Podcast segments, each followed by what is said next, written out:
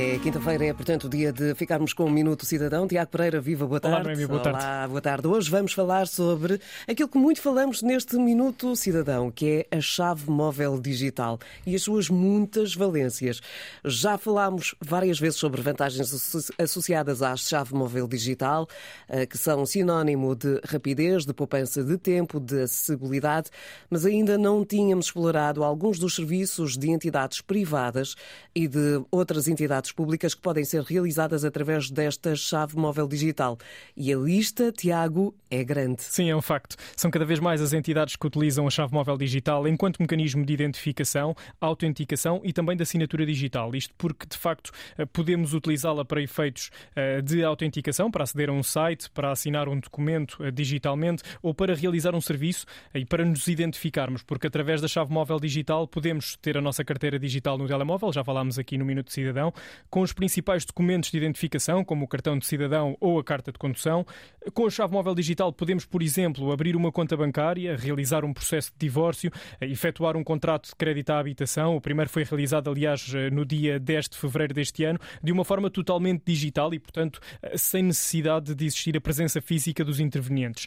Para além de permitir realizar serviços essenciais, como renovar o cartão de cidadão, revalidar a carta de condução, marcar uma consulta, mudar a morada online, evitando com isso deslocações desnecessárias aos balcões, tendo ainda a vantagem de não ter de pagar 3 euros pela alteração, existe também a possibilidade de aceder à nossa, à nossa área reservada em portais de operadoras de telecomunicações, banca e seguradoras, eh, energia e ambiente, turismo, entre muitos outros, eh, sites de entidades públicas e privadas, as quais podemos consultar no portal Autenticação Gov, onde existe uma página especificamente eh, sobre o tema e que reúne toda essa lista completa de entidades aderentes.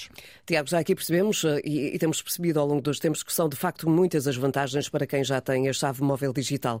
Mas a quem nos está a ouvir e ainda não a ativou, podemos também eh, adiantar que o processo de ativação ficou mais simples, uma vez que já é possível ativá-la através de uma aplicação móvel. Exatamente, Noemi. A ativação pode ser feita através da aplicação, da aplicação Autenticação Gov ou por videochamada a qualquer hora e a partir de qualquer lugar. Portanto, quem optar por ativar a chave móvel digital através da aplicação para o telemóvel só precisa mesmo eh, de um telemóvel e acesso à internet. Utilizando a câmara do telemóvel é feita a identificação facial e a comparação e verificação dos dados que constam no documento de identificação, no cartão de cidadão, e que vai permitir confirmar então a identidade de quem está a realizar a operação. Após descarregar a app Autenticação Gov para fazer a ativação eh, da chave móvel digital, é pedido ao cidadão que tire uma fotografia ao seu cartão de cidadão frente e verso e que tire também uma selfie. Após eh, a verificação de segurança do documento e da fotografia, com as informações que constam das bases de dados eh, do cartão de cidadão e da verificação da presença de vida, é possível então ativar a chave móvel digital, definindo um código PIN e o número de telemóvel a utilizar. No caso da ativação por videochamada, deve ser feito um agendamento prévio através do portal de serviços públicos em Portugal portugal.gov.pt e no dia agendado para a realização da videochamada, eh, da, da videochamada haverá um operador que prestará ajuda em todo o processo. Uma das características que a chave móvel digital possui é também a particularidade de conseguirmos assinar digitalmente um documento.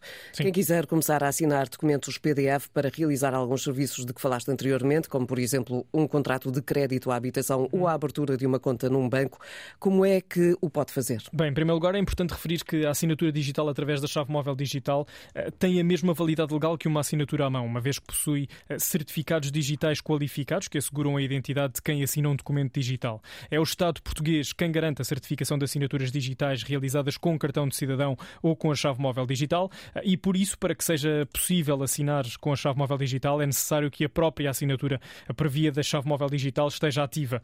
Depois, basta descarregar a aplicação que está disponível em várias versões para computador e para dispositivos móveis através da página Autenticação Gov ou então diretamente no navegador web que pode ser encontrada na informação relativa à assinatura digital e que está também integrada no portal Autenticação Gov.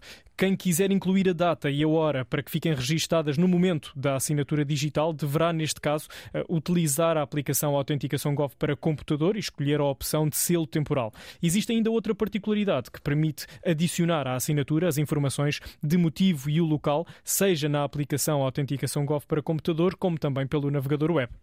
Ora, e ficamos então assim com mais informações a propósito da chave móvel digital. É um dos temas mais abordados no Do Minuto Cidadão. Uh, e, uh, de facto, ficamos também aqui a perceber que também é possível, por exemplo, abrir uma conta bancária online ou assinar um contrato e marcar uma consulta médica utilizando precisamente a chave móvel digital. Para saber mais, além de ouvir o Minuto Cidadão às quintas-feiras na Antena 1, é ir a eportugal.gov.pt e terá lá todas as informações. Nós marcamos encontro para a próxima quinta-feira. Obrigado, Mami.